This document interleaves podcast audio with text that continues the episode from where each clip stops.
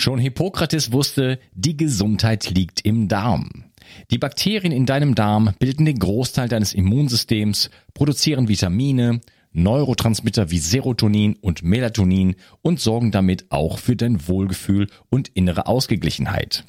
Daily Gut von Brain Effect ist ein fruchtiges Getränkepulver, das nicht nur gut schmeckt, sondern auch 9 Milliarden Darmbakterien enthält. Außerdem enthält es Präbiotika, die die wertvollen Darmbakterien gleich noch füttern. Daily Gut ergänzt sich auch gut mit Brain Effect Guard, da es unterschiedliche Bakterienstämme enthält. Du kannst also morgens Daily Gut und abends Guard nehmen. So kannst du ganz einfach täglich deinen Darm unterstützen, denn für den Darm kann man gar nicht genug tun. Und das Beste ist, mit dem Gutscheincode BIO360 bekommst du einen satten Rabatt auf deine Bestellung. Den Link findest du wie immer in den Show Notes. Hol dir jetzt die wohlschmeckende Unterstützung für deinen Darm. Bio 360. Zurück ins Leben. Komm mit mir auf eine Reise. Eine Reise zu mehr Energie und fantastischer Gesundheit. Ich möchte dir das Wissen und den Mut vermitteln, den ich gebraucht hätte, als ich ganz unten war.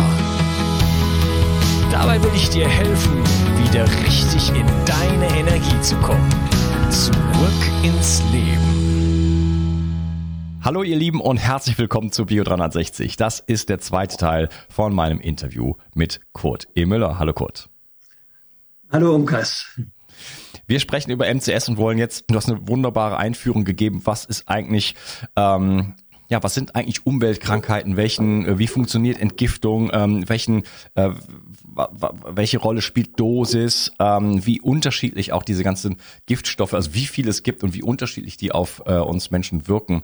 Jetzt wollen wir mal genau präzise darauf eingehen, was ist eigentlich dieses MCS? Ja, es ist ganz spannend, dass bereits, äh, bereits 1986 ein amerikanischer Betriebsarzt der MCS definiert hat. Das war Kallen.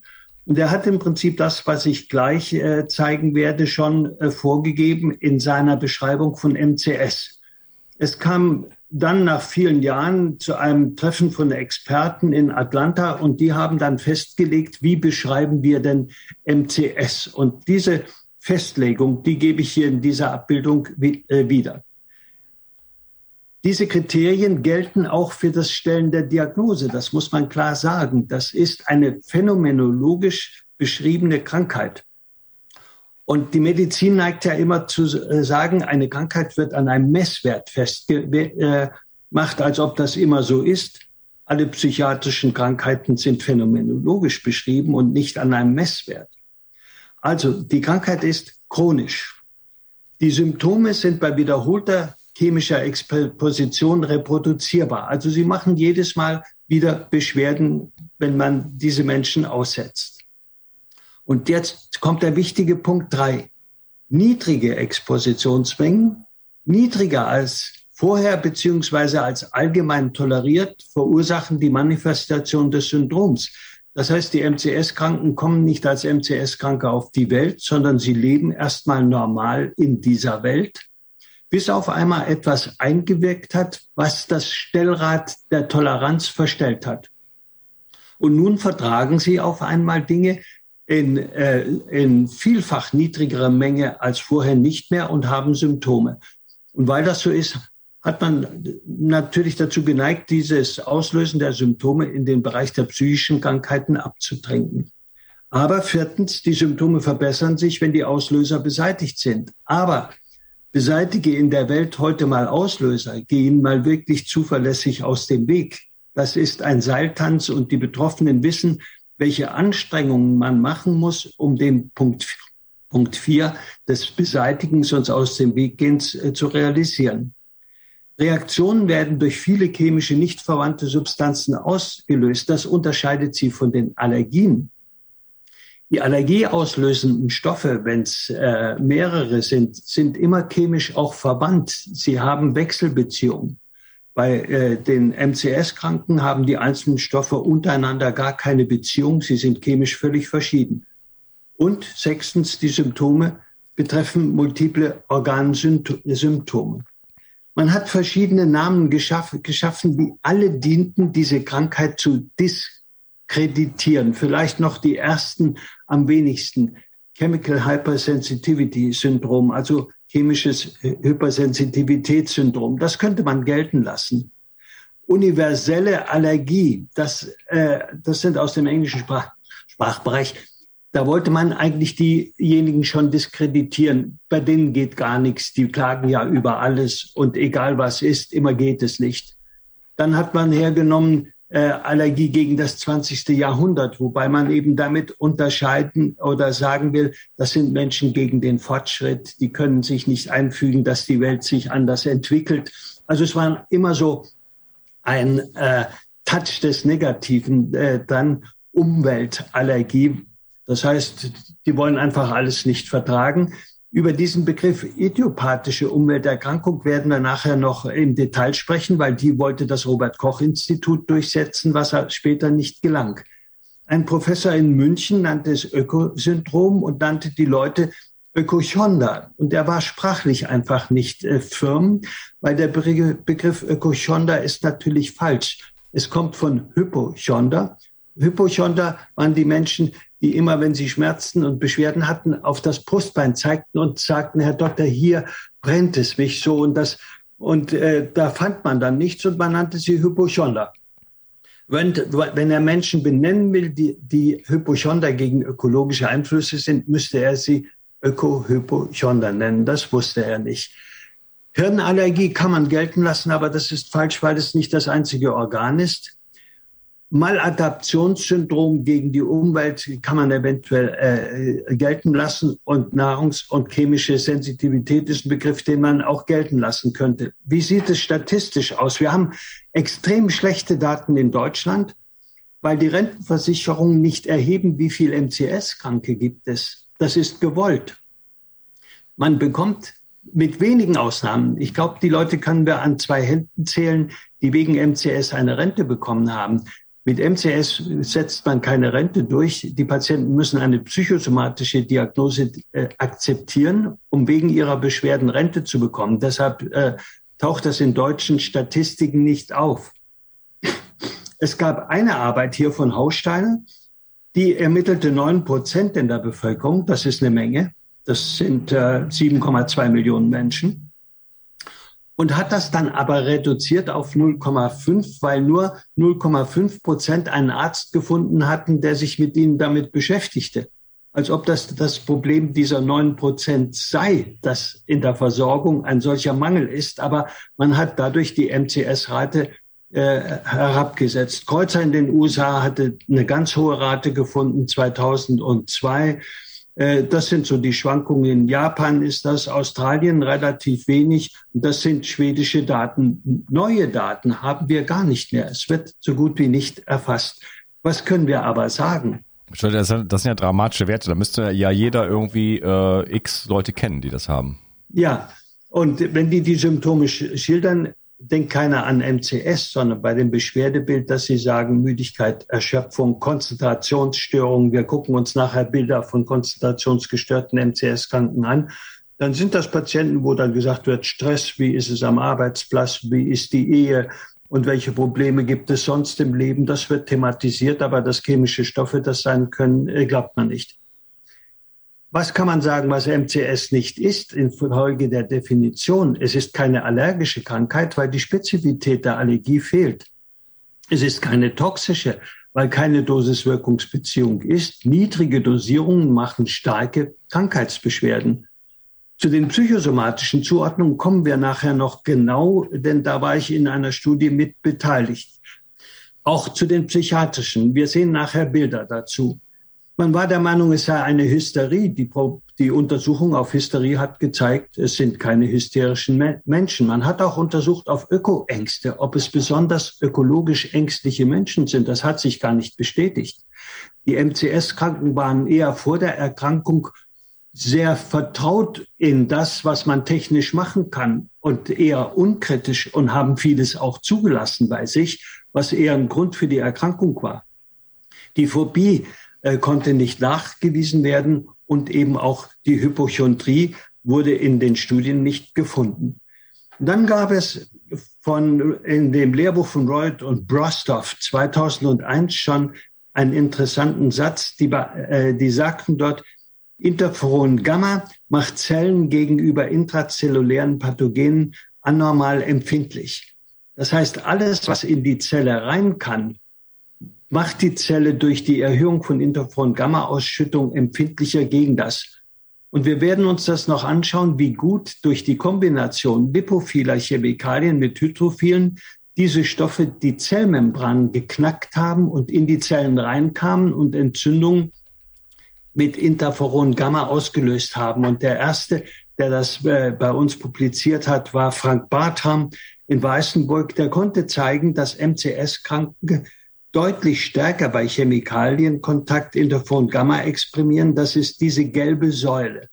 Sie haben von Haus aus eine hohe Interferon Gamma Menge und in dem Moment, wo sie chemisch belastet werden, geht die nochmal hoch. Die blaue Säule ist der Interferon-Gamma-Gehalt in einer nicht MCS-kranken Normalgruppe. Dann gucken wir uns das Interleukin 10 an. Das ist der Stoff, der als Bremse für das Interferon-Gamma funktioniert im Körper. Ich sage immer, Interferon-Gamma ist der Gasfuß und Interleukin 10 ist die zugehörige Bremse. Und Bremse und Gashebel sollten gleich leistungsfähig sein. Wenn ich viel PS habe im Auto, brauche ich gute Bremsen. So ist das im Körper auch. Die dualen Systeme müssen abgestimmt sein. Und das ist es hier nicht. Und wir sehen jetzt, wie gut funktioniert die Bremse. Das, das ist die normale Bremse in Gesunden. Da sehen wir, bei den MCS-Kranken ist die Bremse sehr schwach leistungsfähig und steigt auch bei Belastung nur geringfügig an. Das heißt, der Körper der MCS-Kranken kann diesen Prozess nicht stoppen, sondern das läuft ihm aus dem Ruder und das ist dann das, was die Kette der Reaktionen in seinem Körper auslöst. Und ich habe das hier einmal an den Weichmachern dargestellt. Phthalate sind die Weichmacher. Die haben wir im PVC etwa mit 30, 40 Prozent enthalten drin und die gasen über viele Jahre aus.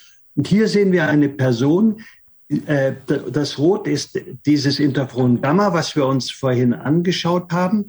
Und dann äh, sehen wir, dass diese Person bei Phthalat-Exposition ähm, Interferon Gamma in dieser Höhe freisetzt. Und wir haben kontrolliert, was macht die Person, wenn sie mit einem konventionellen Influenza-Virus konfrontiert wird. Und dann sehen wir, dass bei Influenza-Virus die Entzündungsreaktion deutlich schwächer ist als bei den Phthalaten.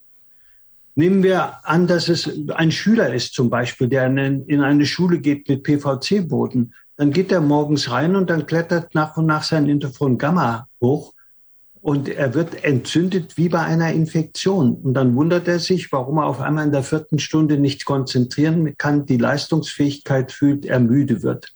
Ja, dreimal schlimmer noch als bei der Grippe. Ja, ja. Das ist viel schlimmer. Ne? Dann geht er am Wochenende heim, dann wird das wieder besser, dann geht das morgens wieder los. Ne?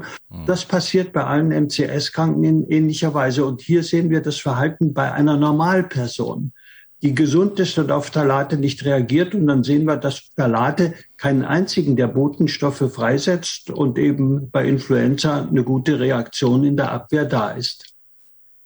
Und das sieht dann bei den MCS-Kranken so aus. Das sind willkürliche Beispiele, da könnte ich hunderte zeigen, wo man sieht, hier ist es aus den Lösemitteln das Toluol. Das äh, Rot ist wieder Interferon Gamma. Hier ist wieder Influenza-Reaktion auf dieser Seite. Und da sehen wir viel stärker die Entzündung auf Toluol. Pentachlorphenol, das Holzschutzmittel, macht es. Titan, das schön als Weißmacher in der Nahrung und in äh, Tabletten drin ist, die Pyrethroide als Mottenschutzmittel bei dieser Person. Das sind die Probleme, die diese Person hat und bei anderen Personen kann das anders sein. Hier sind es die polychlorierten Biphenyle. Das wäre für Lehrer sehr wichtig, weil viele der Schulen haben in den Dehnungsfugen der Gebäude diese PCB, die bis heute ausgasen. Das wäre ein Lösemittel beispielsweise aus dem Kleber eines äh, Fußbodens. Die anderen hier sind Chemikalien, die dieser Person nichts ausmachen. Auch das anorganische Quecksilber aus dem Amalgam macht dieser Person nichts.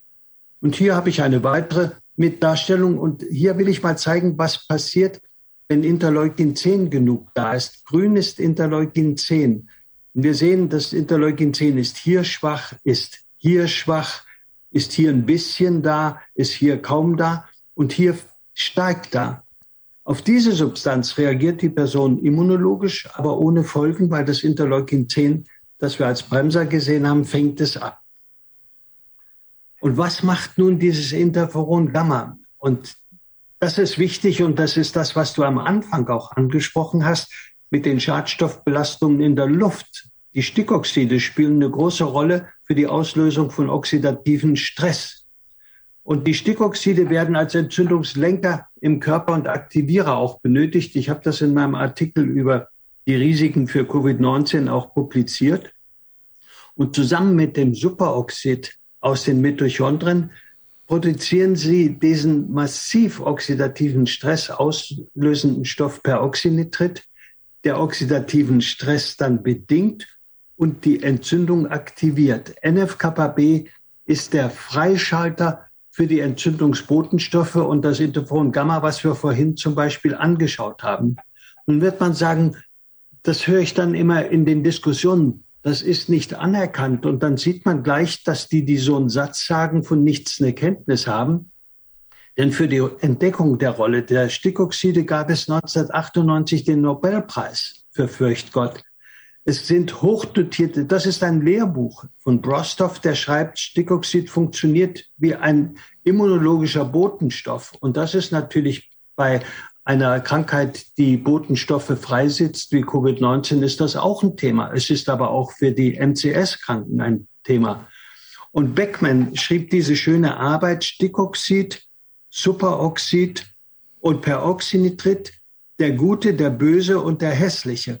Und nahm für diesen Titel der Publikation den eines Westerns. Ich weiß nicht, ob du es äh, weißt, einer der Italo-Western hieß. Ja, ja, The Good, The Bad and The Ugly.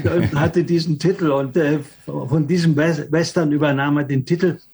Aber es haben verschiedene andere dazu auch publiziert. Und dann kommt hinzu, und darum sind sie alle so müde, wenn dieses System hochgefahren wird, verlieren wir Energie. Das Ausmaß des Energieverlustes bei dieser Aktivierung des Immunsystems ist von Straub 2010 in einer hervorragenden Arbeit beschrieben. Also diese Mechanismen, und hierzu gibt es Literatur en masse. Äh, Martin Paul hier 2007 hat in seinem Buch zum Thema 1900 Publikationen zitiert. Das muss man sich vorstellen. Und alle sagen immer noch, wo ist die Krankheit denn wissenschaftlich belegt?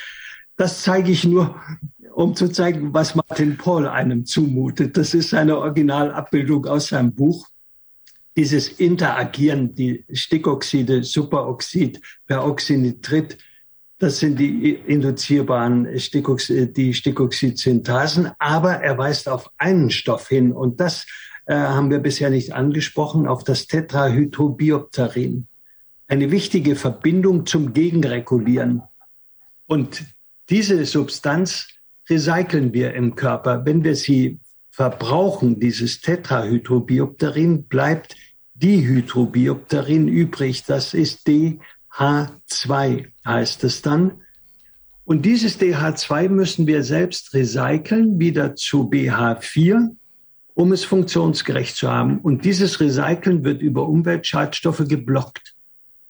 Und damit wird ein wichtiges Kompensationssystem im Körper über die Umwelteinflüsse eben gestört. Schadstoffe tun das hier an dieser Stelle. Dann bleiben wir auf diesem BH2 hängen und können in dieser hochkomplexen Umwelt, in der so viele Dinge einwirken, plötzlich nicht mehr selber gegenregulieren. Ein weiteres ist der Stress. Und äh, das hat Frau Civileva äh, nachweisen können. Sie konnte nämlich zeigen, dass wenn solche Entzündungsprozesse aktiviert werden, wie wir es eben gesehen haben, äh, dass dann diese Aktivierung der Entzündung die Kontrolle der Stressreaktion durch Katecholamine geblockt wird. Kurzfristig hat das Vorteile. Zum Beispiel bei einer kurzen Infektion ist das durchaus ein Vorteil, weil diese Stoffe lassen uns um die Genesung kämpfen. wir wollen durchhalten. Wir wollen äh, Land sehen. Wir wollen das Ziel erreichen. Das wollen wir äh, erreichen. Aber äh, wir verbrauchen dabei außerordentlich viel ATP, weil der Körper in hoher Drehzahl gehalten wird. Das heißt, ein solcher Prozess geht nicht lange gut. Und das erleben wir zum Beispiel bei Covid-19, wenn Sie auf intensiv sind, wenn die Entzündung hoch ist, können Sie ungefähr drei bis vier Wochen maximal von der Substanz leben, das Durchhalten speisen, ATP verbrauchen und wenn dann alles verbraucht ist, ist das Ende erreicht. Und so sind die MCS-Kranken nicht so dramatisch, aber doch permanent in dieser körperlichen Stressreaktion. Sie tolerieren dadurch auch viele andere Einflüsse aus der Umwelt nicht, weil wir im Stress natürlich alles intensiver wahrnehmen. Es steigt die Wahrnehmung zum Beispiel auch für Lärm. Dann wird der Lärm plötzlich störender und es geht dann viel mehr auf den Geist, wenn die Kinder äh, äh, toben und Krach machen oder wenn Autos vorbeifahren. Und so sehen wir plötzlich eine Verknüpfung zwischen Entzündungsreaktion und Stressregulation. Nun, der Darm spielt da eine Rolle. Natürlich, das Mikrobiom ist die Lehrwerkstatt des Immunsystems. Die Zellen, mit denen wir uns arrangiert haben, tragen wesentlich dazu bei, dass äh, wir tatsächlich uns das Immunsystem so entwickeln, wie es ist. Das Leckwerden des Darms, ich habe das hier angezeigt, dass hier in diesen Verbindungsstücken Durchlässigkeiten entstehen. Zusammengehalten werden sie durch das, was wir Tight Junctions nennen. Und auf einmal können Bakterien aus dem Darm zum Beispiel in das angrenzende Bindegewebe einwachsen. Dann sind die, die hier nützlich sind, sind hier unnütz, weil sie hier eigentlich nicht gebraucht werden. Und dann kann ein Darm, der solche Durchlässigkeit hat, zum Risikofaktor werden. Ich habe das hier dargestellt für Titan im Darm. Die Aufnahme verdanke ich dem Professor Rogler aus Zürich, der sich sehr damit befasst hat, was macht Titan beim Darm. Das sind Titanpartikel in der Darmschleimhaut. Die machen natürlich solche Löchrigkeit innerhalb des Darms und dann beginnen Bakterien plötzlich invasiv zu werden, wachsen ein. Und dann sind plötzlich unsere guten Freunde, die wir haben, hier sind sie gute Freunde, werden zu Feinden, weil sie irgendwo sind, wo sie plötzlich nicht hingehören. Dann ist auch der Darm gefährdet, auf alles Mögliche empfindlich zu werden. Dann kommen Nahrungsmittelintoleranzen dazu, die das auslösen und nicht nur die Stoffe, die wir chemisch einatmen. Ich wende mich jetzt der Fragestellung zu, äh, ist belegt, dass es sich um eine psychische Erkrankung handelt, weil bis heute wird regelmäßig werden die Patienten als psychisch krank begutachtet. Und das ist wirklich das Fatalste in der ganzen Geschichte, was ich dir zur MCS erzählen kann, dass obwohl die Daten das alle ausgeschlossen haben, dennoch diese Zwangsdiagnose bis heute äh, überwiegend stattfindet. Und ich habe an dieser Studie im Robert Koch Institut teilgenommen. Ich war wissenschaftlicher Beirat dieser Studie. Und Ziel der Studie war es eigentlich, dass das Umweltbundesamt eine Studie haben wollte, die belegt, dass MCS eine psychische Krankheit ist. Und äh, die Leiterin dieser Studie war eine exzellente Wissenschaftlerin. Ich ziehe bis heute den Hut vor ihrer Handlungsweise, weil sie sich nicht unter dem Druck der Institution in ihrer Wissenschaftlichkeit beeinflussen ließ. Ich will den Namen bewusst nicht nennen. Wer äh, bewandert ist in der Wissenschaft, weiß, um was es geht. Sie hatte den Lehrstuhl für Psychiatrie und ihre Aufgabe war es, den Nachweis zu führen. Und wir wissen, dass psychische Krankheiten äh, besondere Profile bei dem, was wir Items nennen, haben. Items sind Eigenschaften der Krankheit. Hier ist die Somatisierung, hier Zwanghaftigkeit, hier zum Beispiel Depressivität, Unsicherheit, Ängstlichkeit und so weiter. Und wir wissen, dass Krankheiten, je nachdem, wozu sie gehören, grün ist hier Persönlichkeitsstörung, rot sind psychiatrische Patienten, das blaue sind Neurosen. Und wenn nun ähm, MCS eine, zu einer der psychiatrischen Krankheiten gehören sollte, muss die Kurve bei MCS einen solchen Verlauf nehmen. Also wäre es eine Persönlichkeitsstörung, müsste sie der grünen Kurve beispielsweise folgen. Das tut sie nicht. MCS hat eine eigene Kurve. Sie hat ein eigenes Krankheitsgepräge. Und das wurde dann angeschaut ich gebe hier die Seitenzahlen der Studien wieder, dass man weiß, ich mogel hier nicht, sondern das war so. Das wurde bei verschiedenen äh, Krankheiten untersucht. Hier ist es die Depression, hier ist die Angststörung dabei als blau. Und immer ist der MCS-Kranke hier mit einem eigenen Profil zu sehen, das nichts mit den psychiatrischen Krankheiten zu tun hat.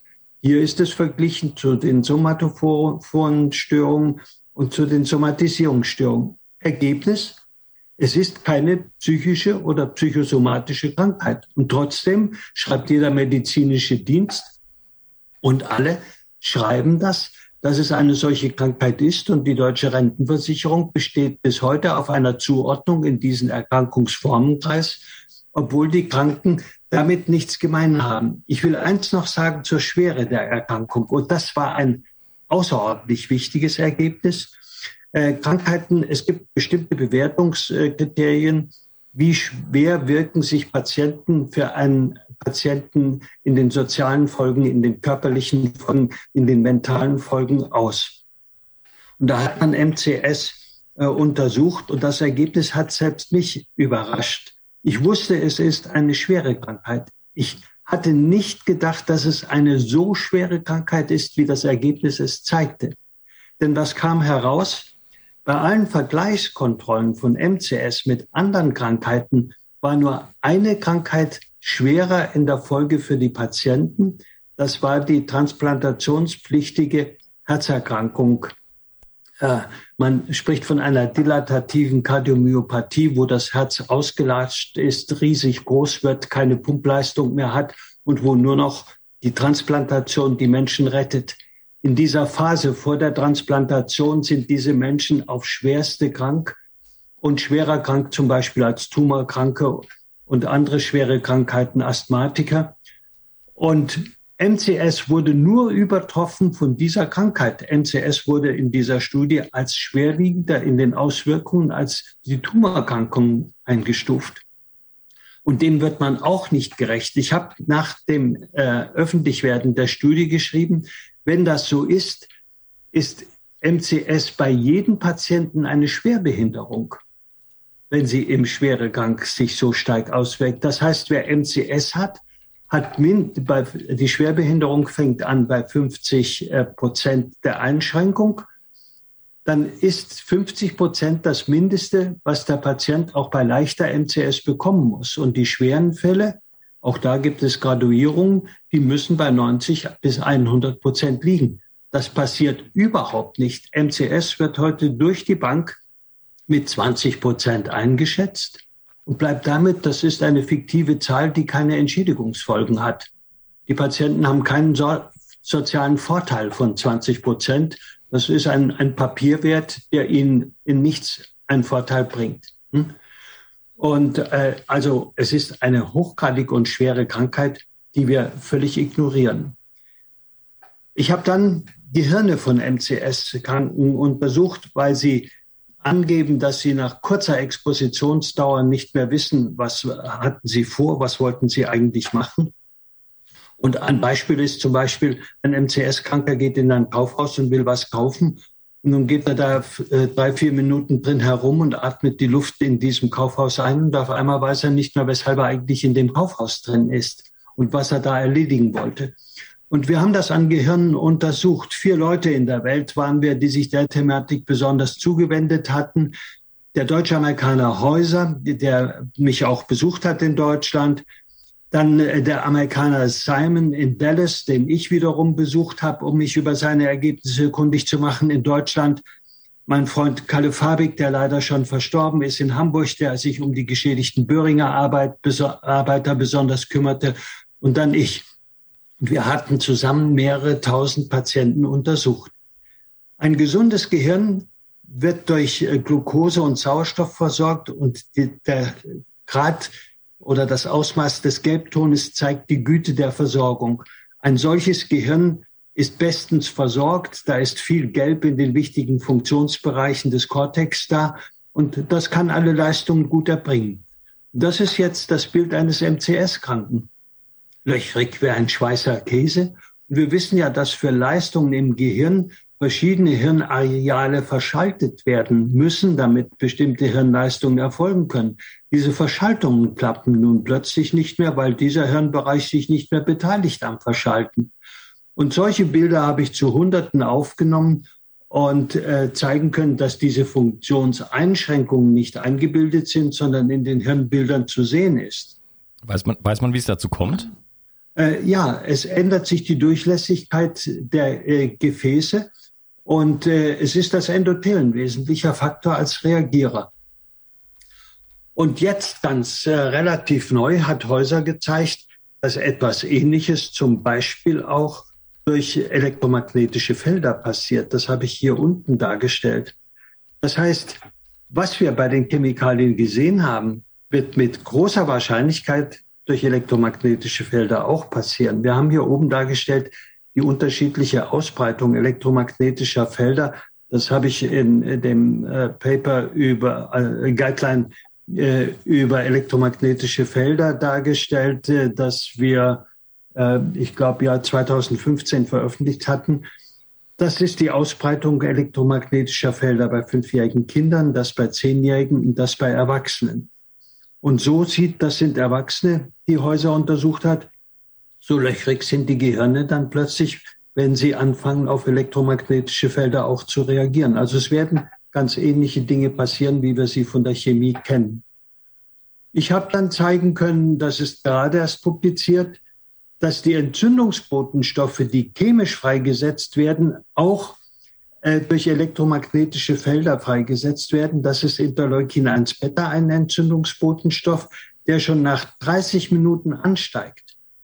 Und das erklärt dann auch, warum viele der MCS-Kranken auch elektromagnetisch empfindlich werden und nicht mehr nur chemisch reagieren. Es gibt auch einen Wechsel zwischen beiden, dass Patienten mit chemischer Empfindlichkeit begonnen haben und plötzlich auf elektromagnetische Felder stärker reagieren als auf die Chemikalien.